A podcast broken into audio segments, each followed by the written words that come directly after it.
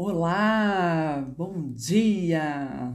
Hoje é dia 2 de setembro de 2021, exatamente 8h59 da manhã, e eu estou aqui para iniciar essa ideia aqui que eu tive.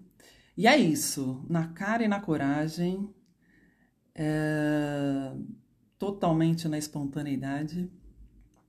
Cá estou. Eu sou a Mariana de Souza Lara e esse podcast tem a intenção única exclusiva de compartilhar um pouco a minha história, minha trajetória, contar quem eu sou, um pouquinho mais nos bastidores, para quem tiver interesse em saber, é claro. E aí é isso, eu vou tentar percorrer aqui um pouquinho para até lembrar pontos que eu considero importantes da minha história. E aí, então eu nasci no dia 10 de junho de 1982 em Votorantim, porque os meus pais moravam em Sorocaba e foram dar luz para lá. Eu fiquei em Sorocaba até um ano e meio de idade e meados de 83 os meus pais se mudaram novamente para São Paulo. E em São Paulo eu fiquei lá em Moema, perto do Parque de Ibirapuera, no mesmo apartamento, frequentei, é, bem dizer, a maior parte a mesma escola, lá o Porto Seguro, colégio alemão, onde meu, minha mãe dava aula. E frequentei lá até os 15 anos, né? E assim, de menina, eu me considero, né, uma ah, acho que era uma menina, enfim, curiosa, viva, sedenta pelo mundo imaginário, que também gostava de esportes, amava passar as férias na chácara dos meus avós, aqui em Itapetininga, de onde eu falo atualmente, inclusive.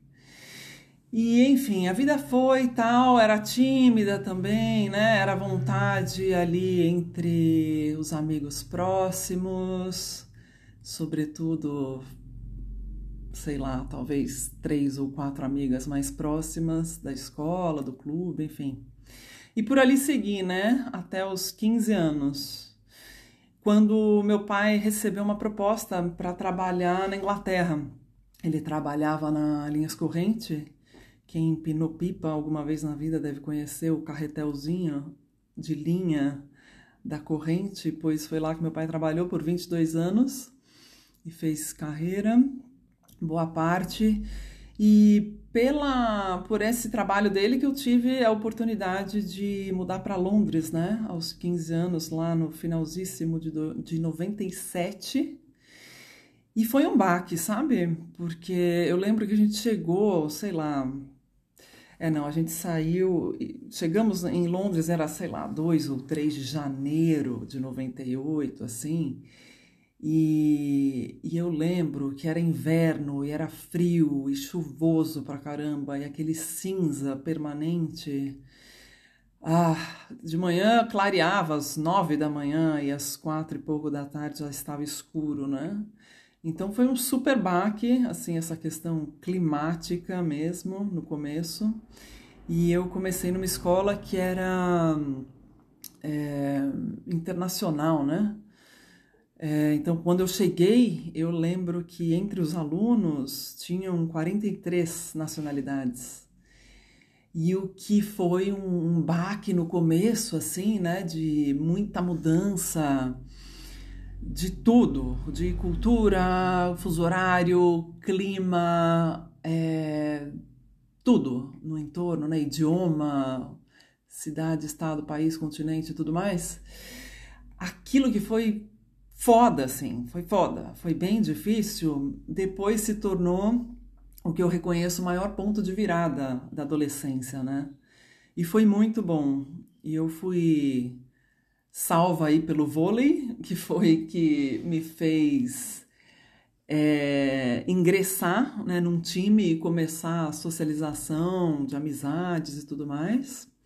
E isso foi muito legal, né? Que abriu portas para o mundo, assim, esse interesse por várias culturas e por essa sede de conhecer muita coisa, né? Outros idiomas, eu sempre tive facilidade para idiomas, uma certa facilidade, né? Por ter sido, acho que apresentada de cara ao alemão aos quatro anos de idade, que inclusive não sou fluente até hoje, mas eu acho que me deu uma certa plasticidade cerebral aí para acolher outros idiomas, né?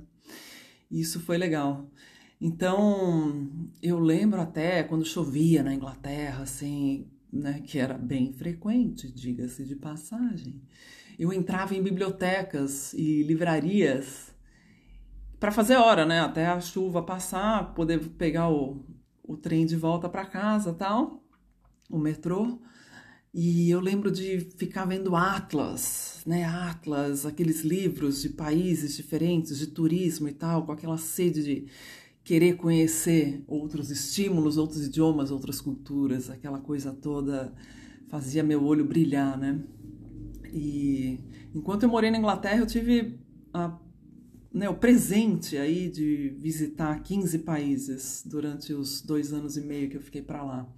O que foi massa, né? Foi demais, porque em plena adolescência, né? Aquela coisa meio que desabrochando, encarando a timidez e tudo mais. Foi muito bacana, né?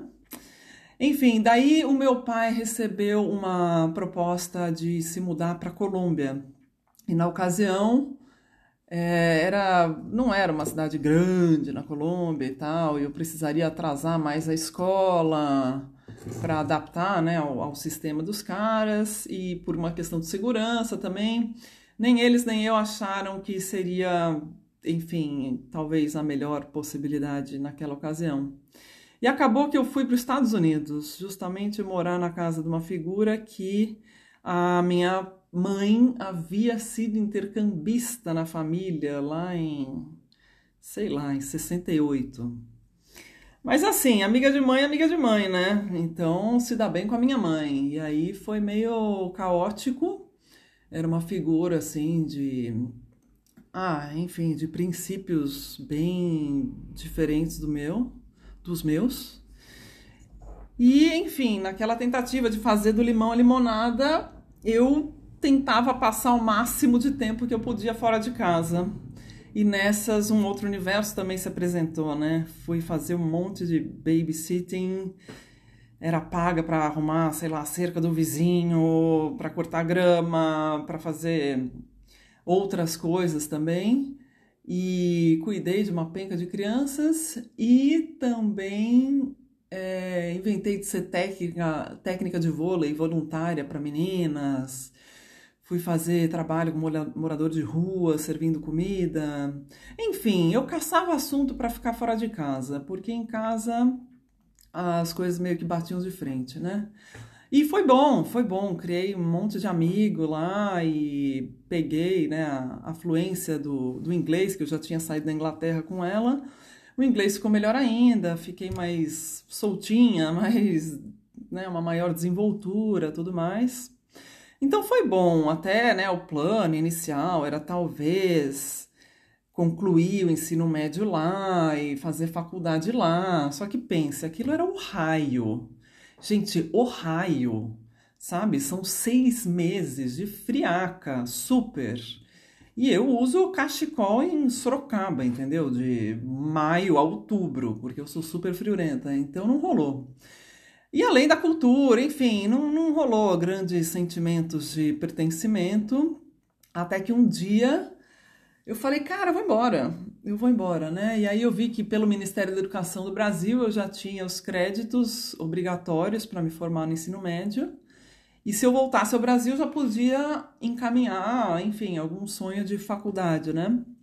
E foi isso que eu fiz. Me organizei e tal, dali alguns meses piquei a mula, cheguei em São Paulo, fui morar com os meus padrinhos e uma prima na ocasião que morava lá ainda. E, e aí chegou a época de vestibular, né? Me meti a fazer orientação vocacional e como uma boa geminiana, né? Que tem muitas certezas, uma certeza de manhã, uma tarde, uma noite. Eu tinha dúvidas entre oito carreiras, né? Eram sete de humanas e talvez biologia. Então comecei a frequentar algumas faculdades e tal para ver assistir algumas aulas, né, ver se batia um brilho maior ali nos olhos. Enfim, comprei o guia do estudante, devorei aquela parada num fim de semana só e acabei escolhendo artes plásticas licenciatura. E foi em 2001, em junho de 2001? Não, não. Não, não, foi fevereiro. É, fevereiro de 2001 que eu ingressei na Belas Artes em São Paulo. E aí cursei um ano e meu pai foi transferido para o México. No que eu fui para passar férias no México, reencontrá-los, eu lembro, nossa, eu lembro dessa imagem, o avião pousando naquela megalópole absurda que é a cidade do México, né, com tantas contradições e uau, né? E eu falei, uau, eu quero vir morar aqui. E, enfim, passei um mês no México e tal, e nesse mês eu já comecei a ver se dava para transferir a faculdade de artes lá porque o México também é forte nisso. No entanto, o ano que eu tinha cursado em São Paulo não valeria lá, teria que recomeçar, talvez uma perspectiva de ficar cinco anos, e meu pai podia ser transferido a qualquer momento, aquela coisa, né? Eu falei, quer saber? Então tá, então eu tranco a faculdade. Aí, depois de cursar um ano na Belas Artes, tranquei a faculdade em São Paulo e fui para o México. E chegando no México, né, aquele universo assim, é... Putz, eu, eu gostei, gostei muito do México. Enfim, eu comecei a fazer um curso de espanhol numa universidade lá, pra, que era para estrangeiros, mas enfim, para pegar uma maior fluência, né? Já tinha começado a aprender espanhol na Inglaterra com um irlandês. O professor era irlandês. E aí, depois eu fui um dia. A maluca da minha mãe, na ocasião, chegou e falou assim: Olha, a Rose está fazendo um voluntariado no hospital com crianças queimadas. E aí eu falei que você ia junto para ver qual era. Eu falei, nossa, meu, como assim, né? Super light, super tranquilo, vai você, né? Enfim, aquilo me instigou. Eu que nunca fui chegada em hospital, é, fiquei com vontade de conhecer a tal da Rose. Rose era psicóloga, uma brasileira.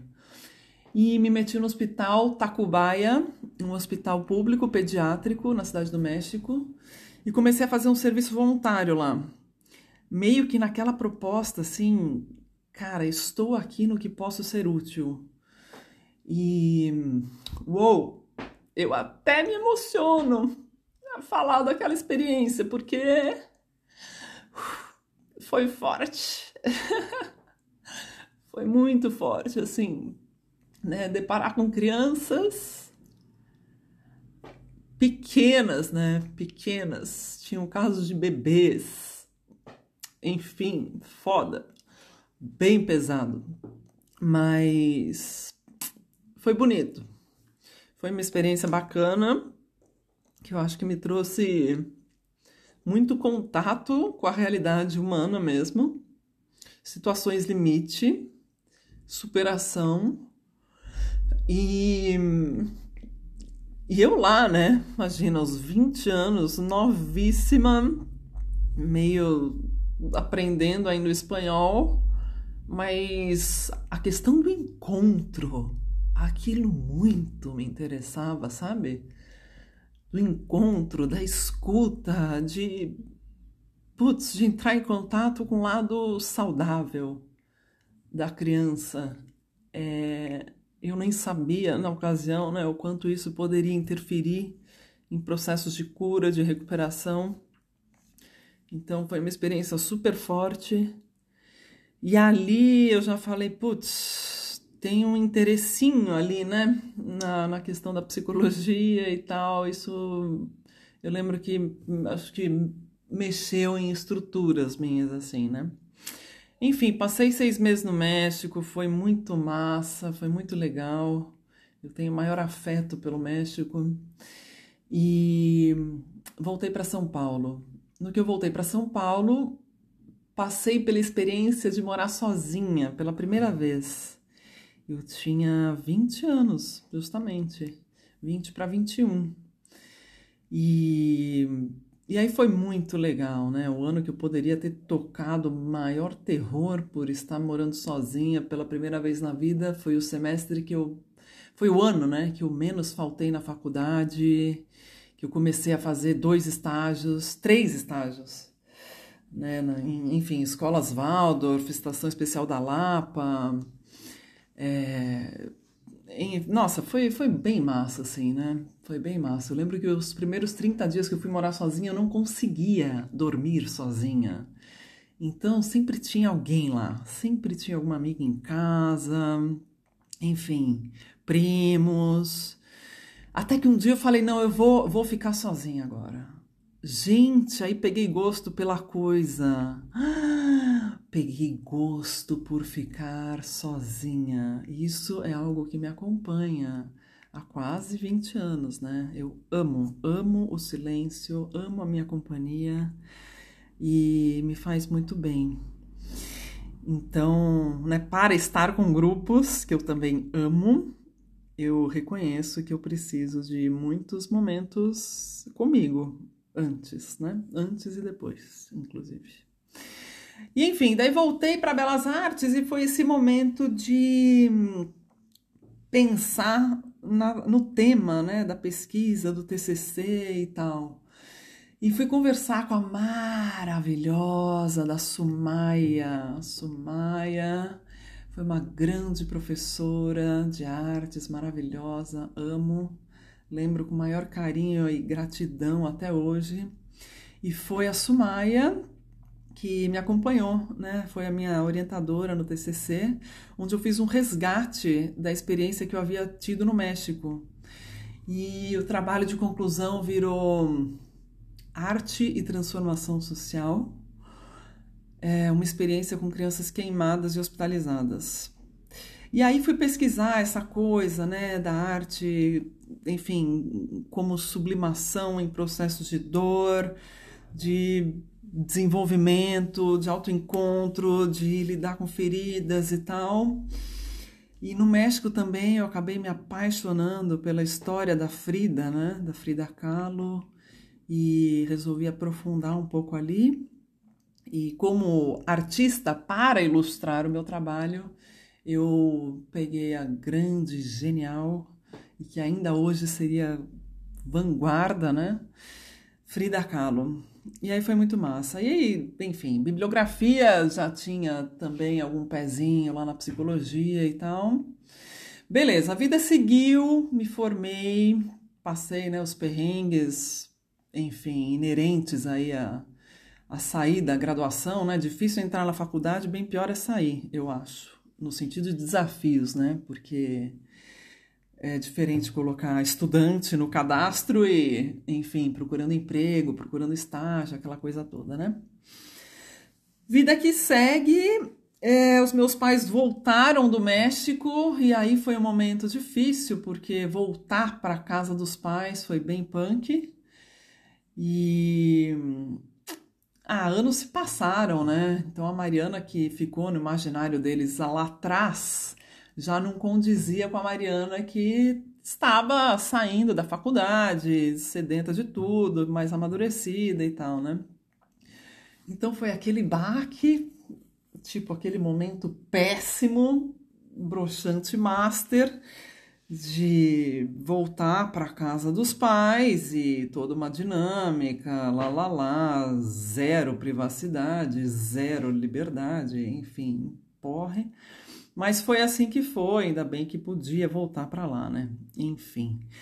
E daí a vida se passou, tal, acabei me envolvendo com o terceiro setor, fui trabalhar na Associação Vagalume, com aquela mulherada lá na Vila Madalena que implementava bibliotecas comunitárias em áreas ribeirinhas, né, de vários estados da Amazônia.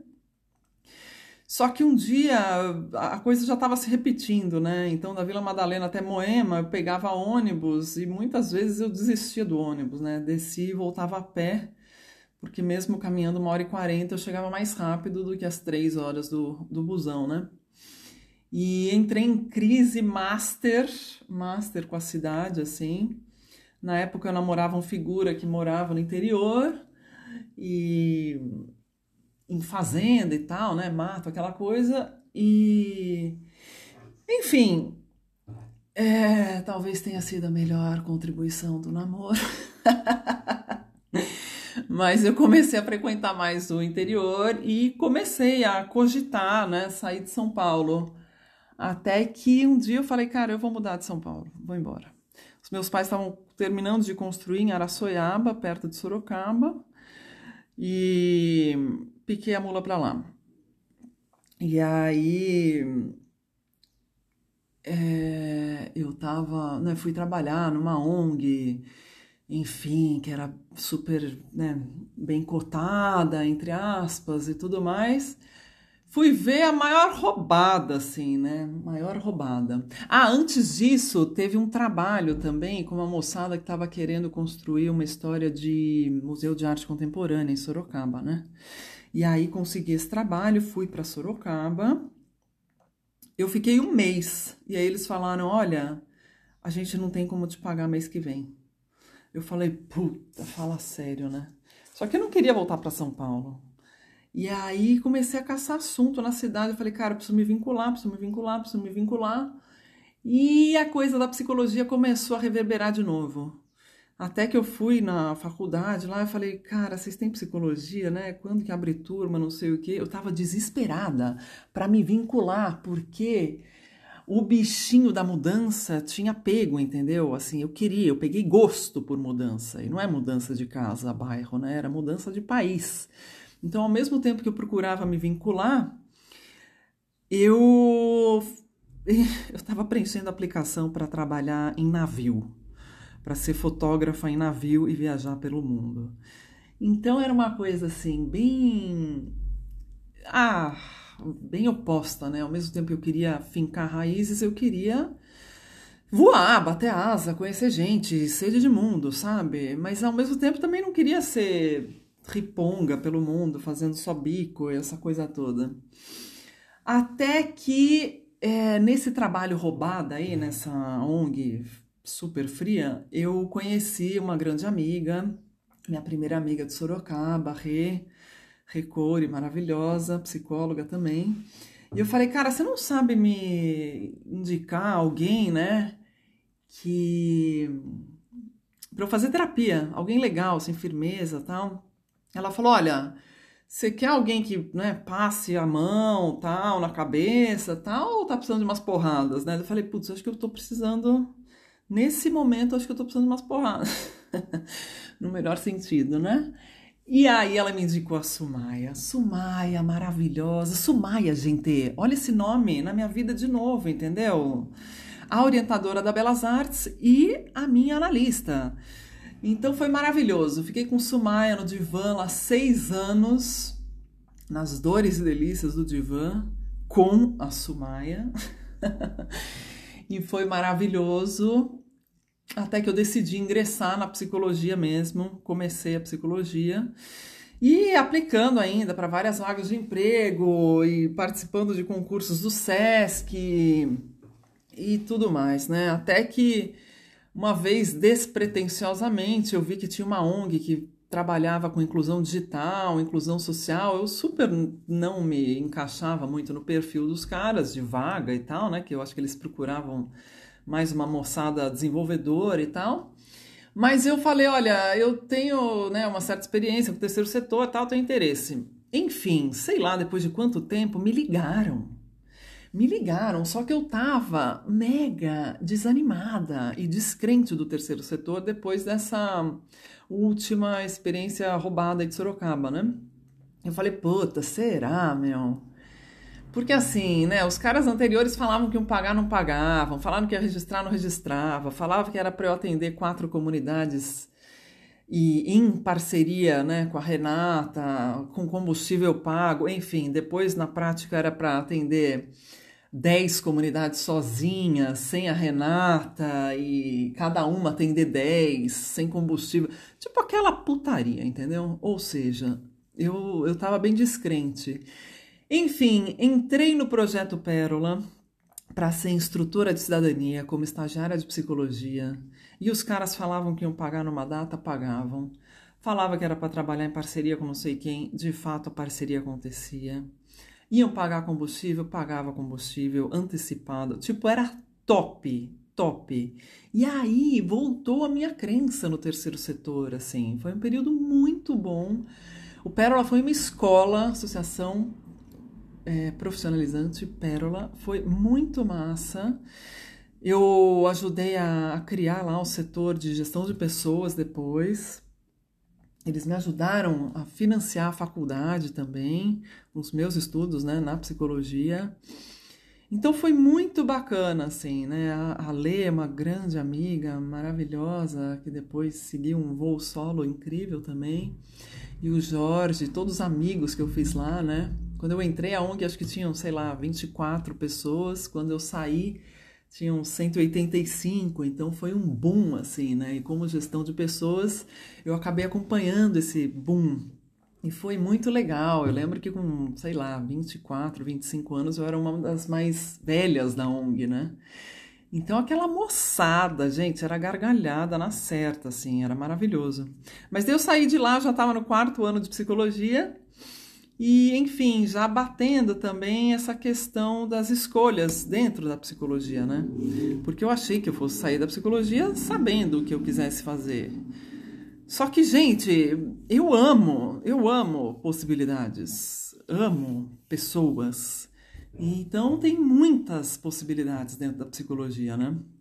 E isso também, às vezes, acaba até sendo uma dificuldade.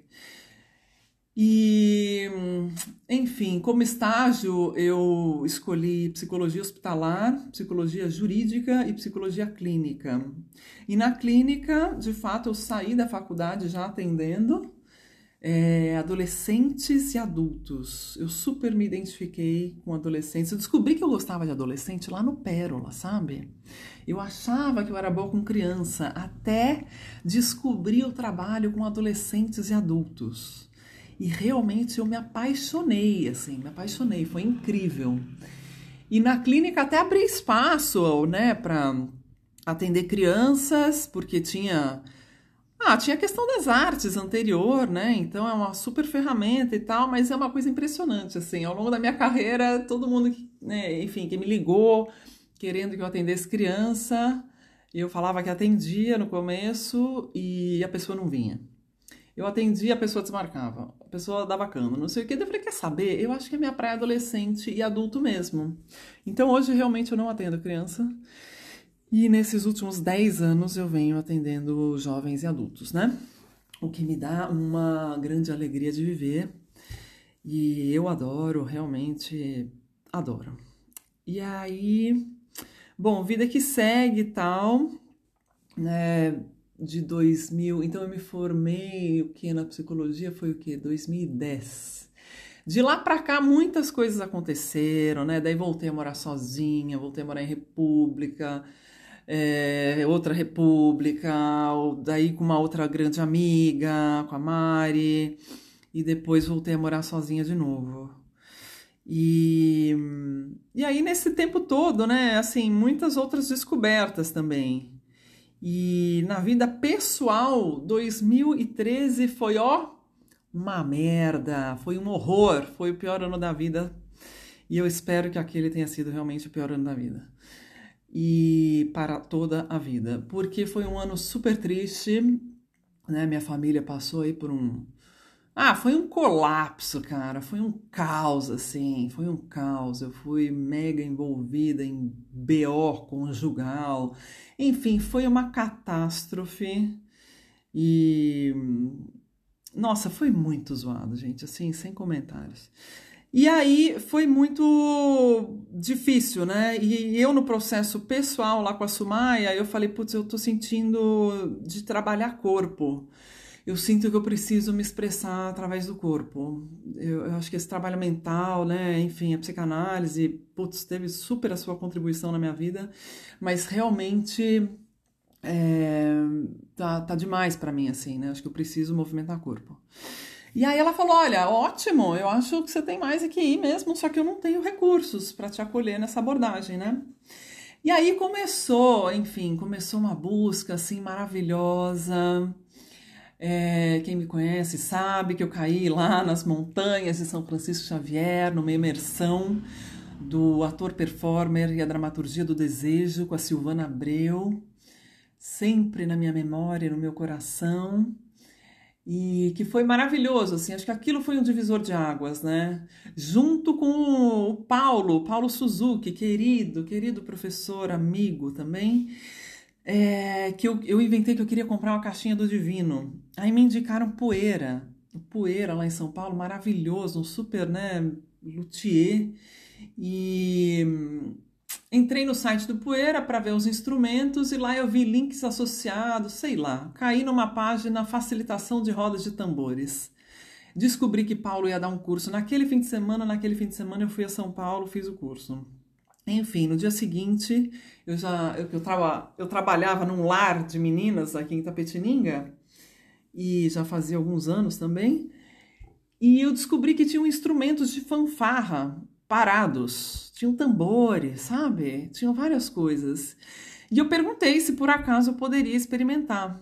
Então, no dia seguinte à formação com o Paulo, eu já coloquei em prática a roda de tambores. Meio sem jeito, desajeitada e tal, mas assim, amando, as meninas amaram. Puta, foi muito legal. Ou seja, 2013 foi um caos, foi trabalho de corpo com a Silvana Abreu, que foi corpo, criação, ela era atriz, ainda que não se apresentasse como tal, é uma era, né, uma puta de uma terapeuta corporal maravilhosa.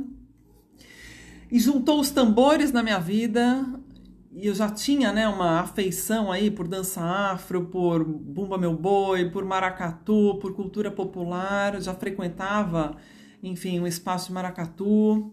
Fiz dança afro lá quando morava em São Paulo, com a Kelly Anjos, maravilhosa também, no núcleo de consciência negra da USP. Então foi juntando toda essa história e eu fui, sabe, ficando em ebulição assim. Ebulição no bom sentido e no sentido muito punk que me pegou o ano seguinte.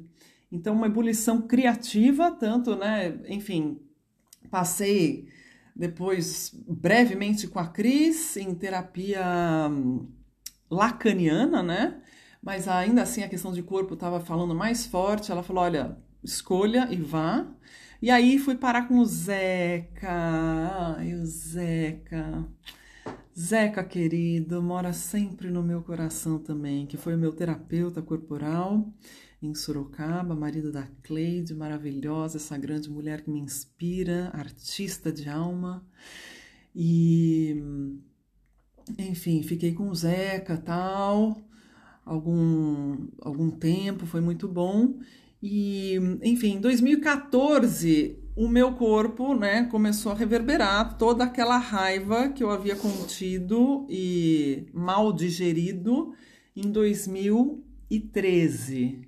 Então, 2014 eu começo a desenvolver. Eu terminei um namoro também, né? 2013 para 14. E em 14, olha só, me apaixonei, me apaixonei logo pelo Pedro.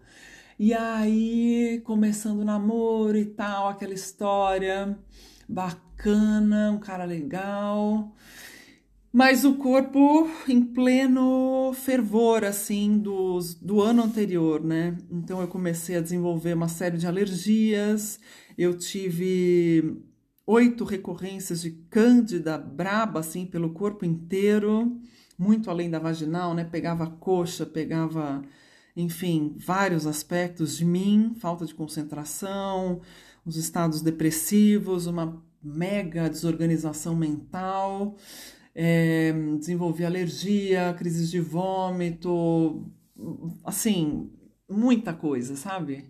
Muita coisa. E até que eu fui parar no Alfredo Ranada, maravilhoso também. Eu sou muito agraciada pelos profissionais potentes e comprometidos que brotaram na minha caminhada como paciente, né? Fui parar no Alfredo, fiz um processo lá com ele de três, quatro meses, ele é nutricionista funcional e foi fantástico assim. Ali foi outro divisor de águas na minha vida, porque foi mexer com bases, né? Com base, com saúde, com autonomia na saúde, promoção de saúde, bem-estar, mexendo com intestino, imunidade, força, acabaram minhas alergias, acabou aquela loucura desenfreada com cândida, acabou inchaço, acabou, sabe, muita coisa de TPM, aquele sofrimento pré-menstrual físico também. E aí foi muito bacana, né? E como não olhar para o corpo, sendo que eu tinha vivido toda aquela história em mim mesma, né?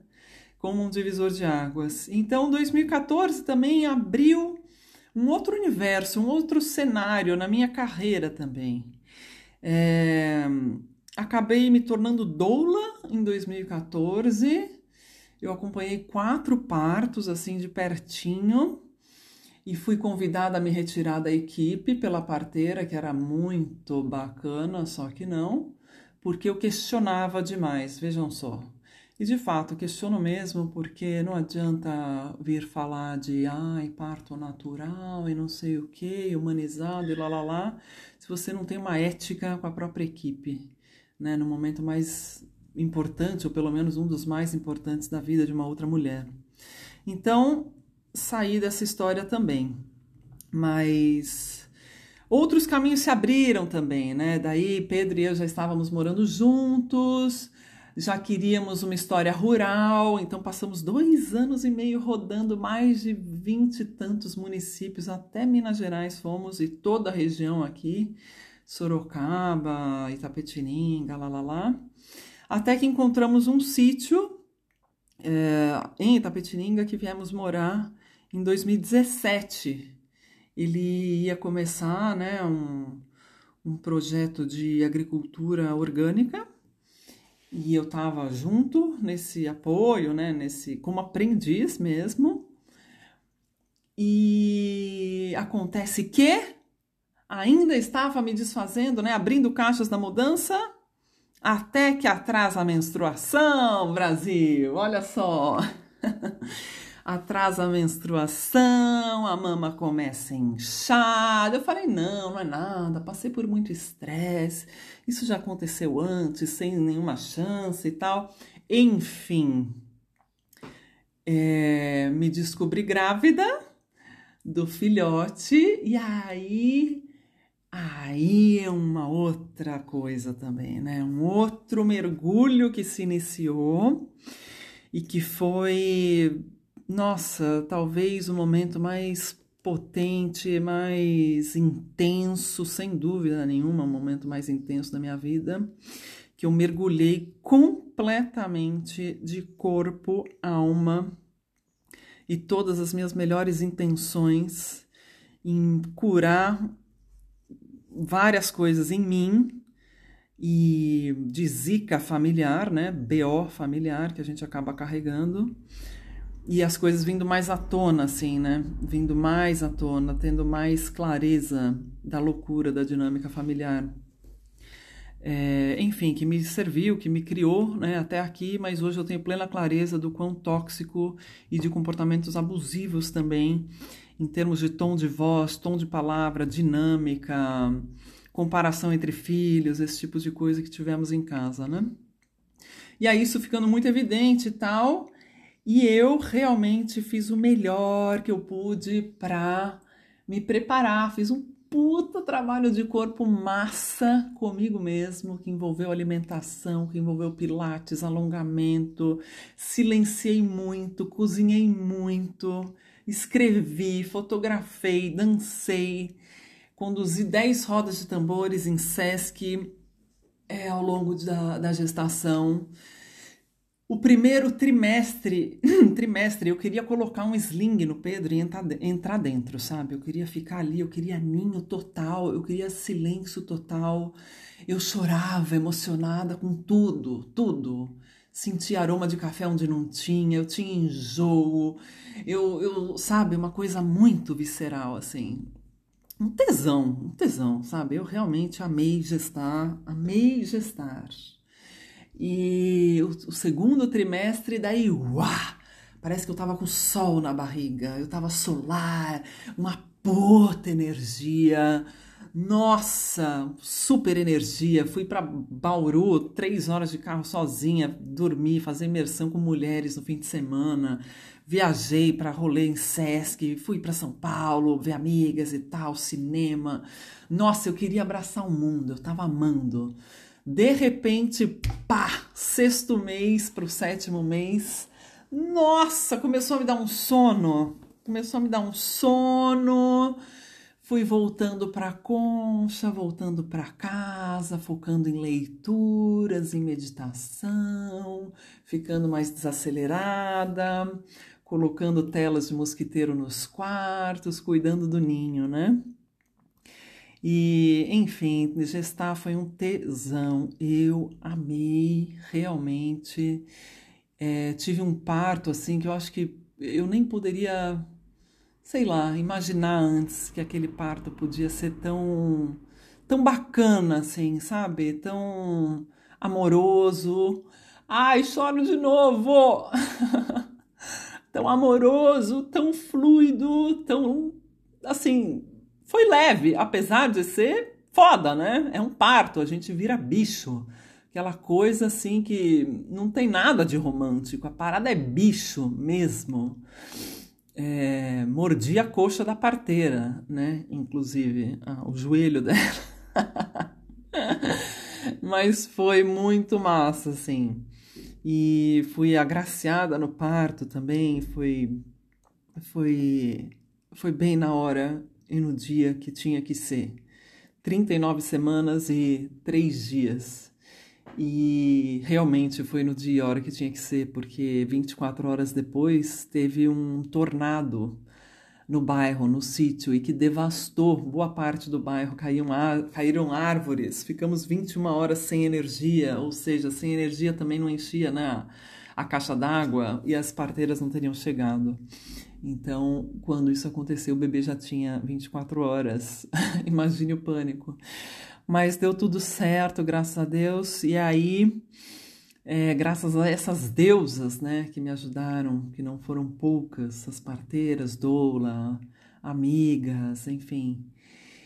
E aí, a amamentação, que era um desafio para mim pensar, né, para eu pensar na amamentação, era me dava aflição. E aí a mulherada falou que não sairia de casa enquanto não me ensinassem a amamentar. Era o que eu precisava ouvir. Me apaixonei por amamentar, amei amamentar. Amamentei por dois anos e cinco meses. E, e aí o puerpério pegou, né? O puerpério pegou.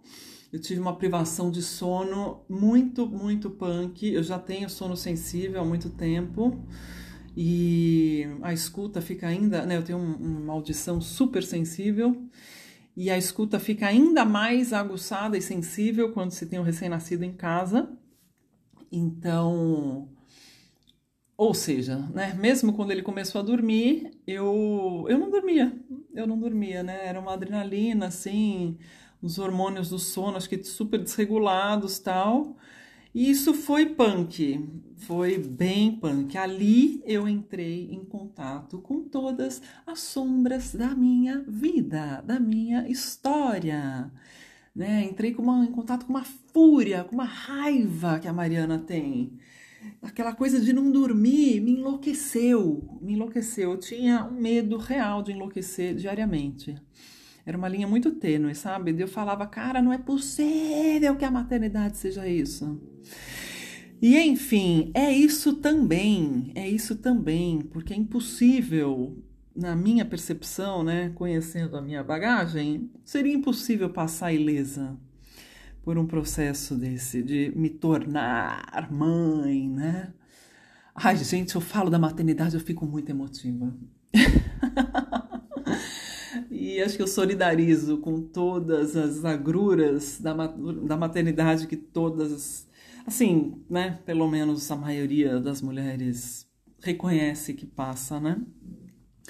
Enfim, a maternidade eu acho que foi um outro divisor de águas na minha vida, que melhorou muito para melhor, né? Priorizei muita coisa, priorizei relações, priorizei minha saúde mental, ainda que isso tenha me custado botar limites bem assertivos e determinados na minha família, né? E, enfim, família para mim se tornou depois de 2013 uma relação extrema homeopática, né? Doses homeopáticas para assegurar o meu direito à vida e a minha saúde mental e a do meu filho e do bairro e enfim, por aí vai.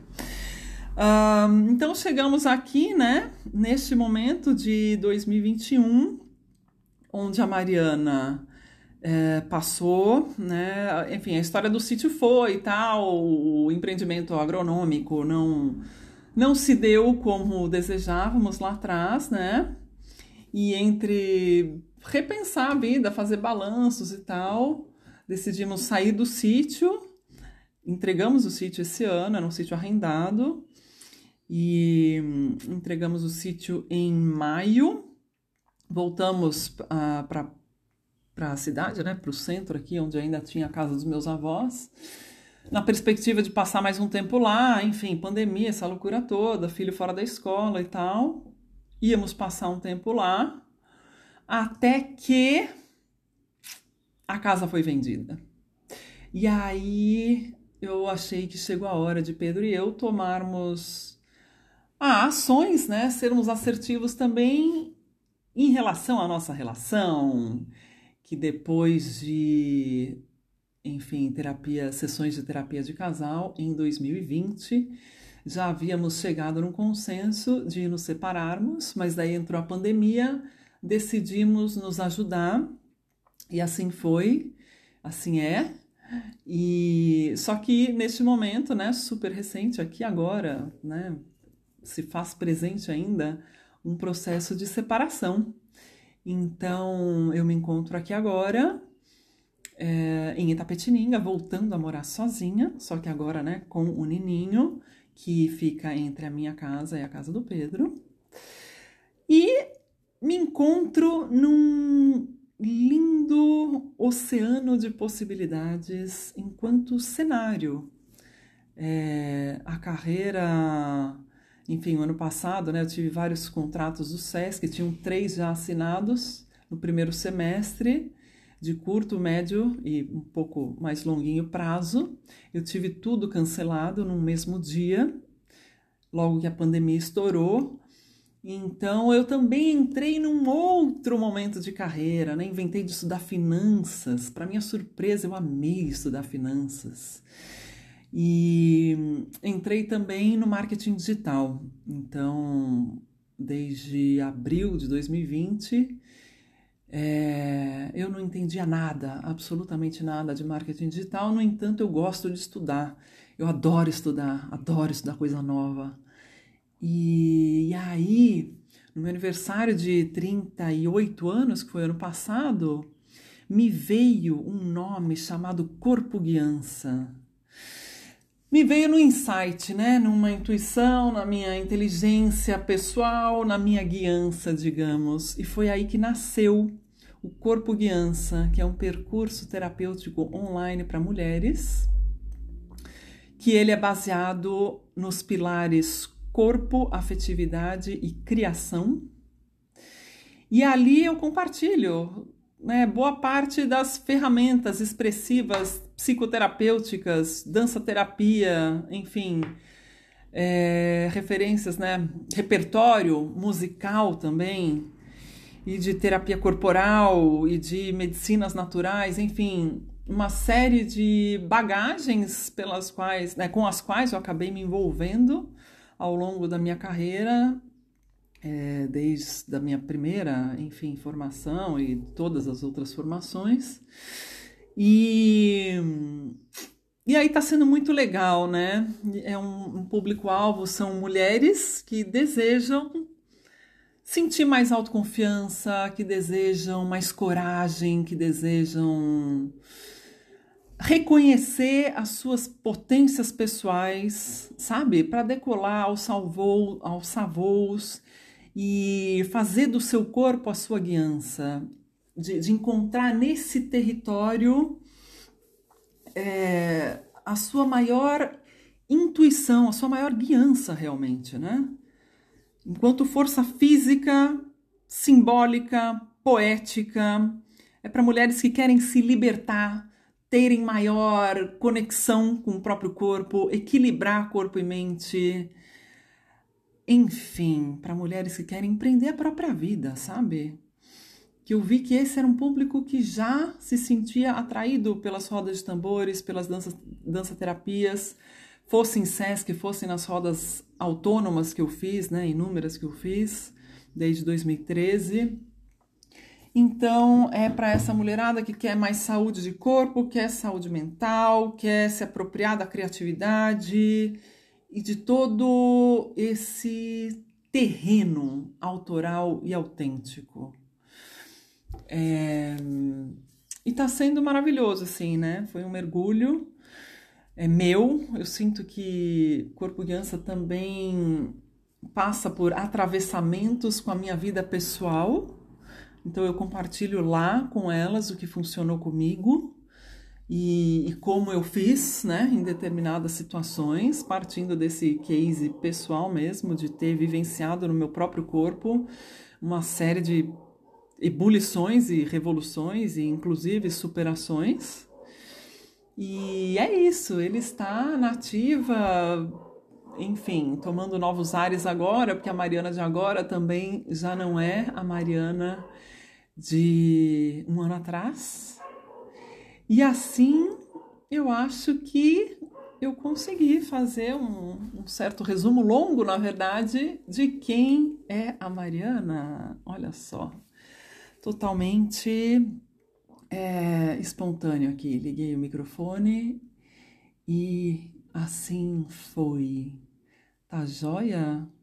Então eu espero que você tenha gostado. Para você que tinha algum interesse em saber mais sobre a minha caminhada até aqui, eu espero que você tenha gostado. Eu agradeço pela atenção. E é isso. Ficamos por aqui hoje. Receba o meu melhor abraço. Valeu!